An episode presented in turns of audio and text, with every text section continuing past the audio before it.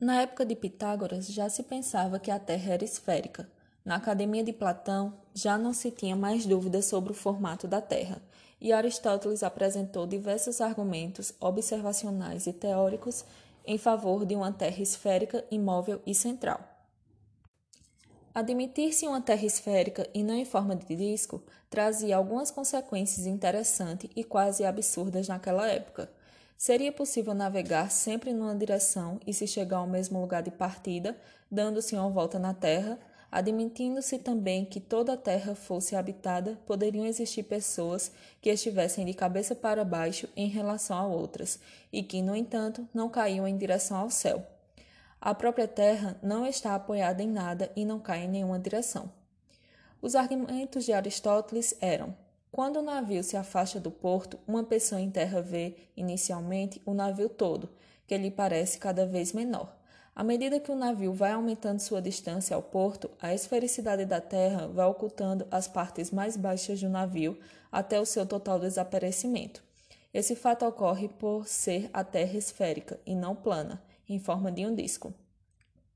Outra prova apresentada é que quando se viaja para o sul, são vistas outras estrelas na mesma época do ano, que não eram vistas na Grécia. Esse fato também acontece devido à esfericidade da Terra. Para uma Terra em forma de disco, esse fato não ocorreria. Além disso, nossas observações das estrelas tornam evidente não apenas que a Terra é circular, mas também que é um círculo de tamanho pequeno pois uma pequena mudança na posição de sul para norte causa uma, manife uma manifesta alteração do, do horizonte. Digo que há muita mudança nas estrelas que estão sobre nossas cabeças e as estrelas vistas mudam conforme alguém se move em direção ao norte ou ao sul. De fato, algumas estrelas vistas no Egito e nas vizinhanças de Chipre, que não são vistas nas regiões ao norte, e estrelas que no norte nunca estão além do limite de observação, mas que nestas regiões nascem e se põem.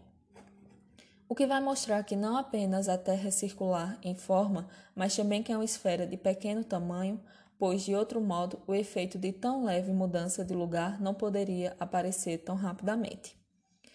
Em relação aos eclipses da Lua, argumentava que se a sombra projetada sobre a Terra na superfície da Lua era arredondada, isso significa que a Terra é esférica.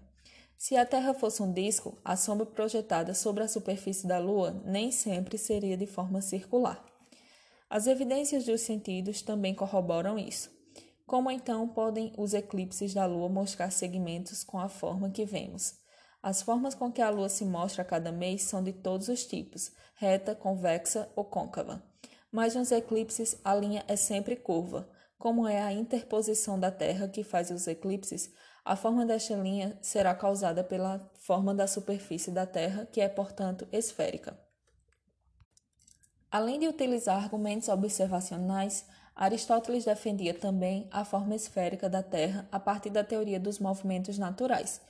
Como a Terra é constituída de, de terra e água, e esses corpos tendem ao centro do universo, eles pressionam de todos os lados em direção ao centro e por isso produzem uma forma esférica. Em relação à imobilidade terrestre, é, Aristóteles levanta os seguintes argumentos. A Terra não poderia descrever um movimento de rotação uniforme em torno de um eixo e nem descrever um movimento circular de translação uniforme em redor do Sol. Se descrevesse um movimento de rotação uniforme em torno de um eixo, Todas as partes da Terra, formadas por substâncias corruptíveis, estariam descrevendo movimentos circulares e uniformes em torno desse eixo, que seriam os movimentos naturais de substâncias incorruptíveis, observados somente no céu. A Terra também não poderia se transladar ao redor do Sol, descrevendo o movimento circular de translação e uniforme, pelo mesmo motivo. Vamos decidir primeiro a questão do movimento repouso da Terra pois, como dissemos, há quem a toma como uma das estrelas e outros que, colocando-a no centro, supõem que ela está rodando e em movimento ao redor do eixo dos polos. Que ambas as visões são insustentáveis ficará claro se tomarmos como nosso ponto de partida o fato de que o movimento da Terra, esteja ela no centro ou fora dele, deve ser um movimento forçado.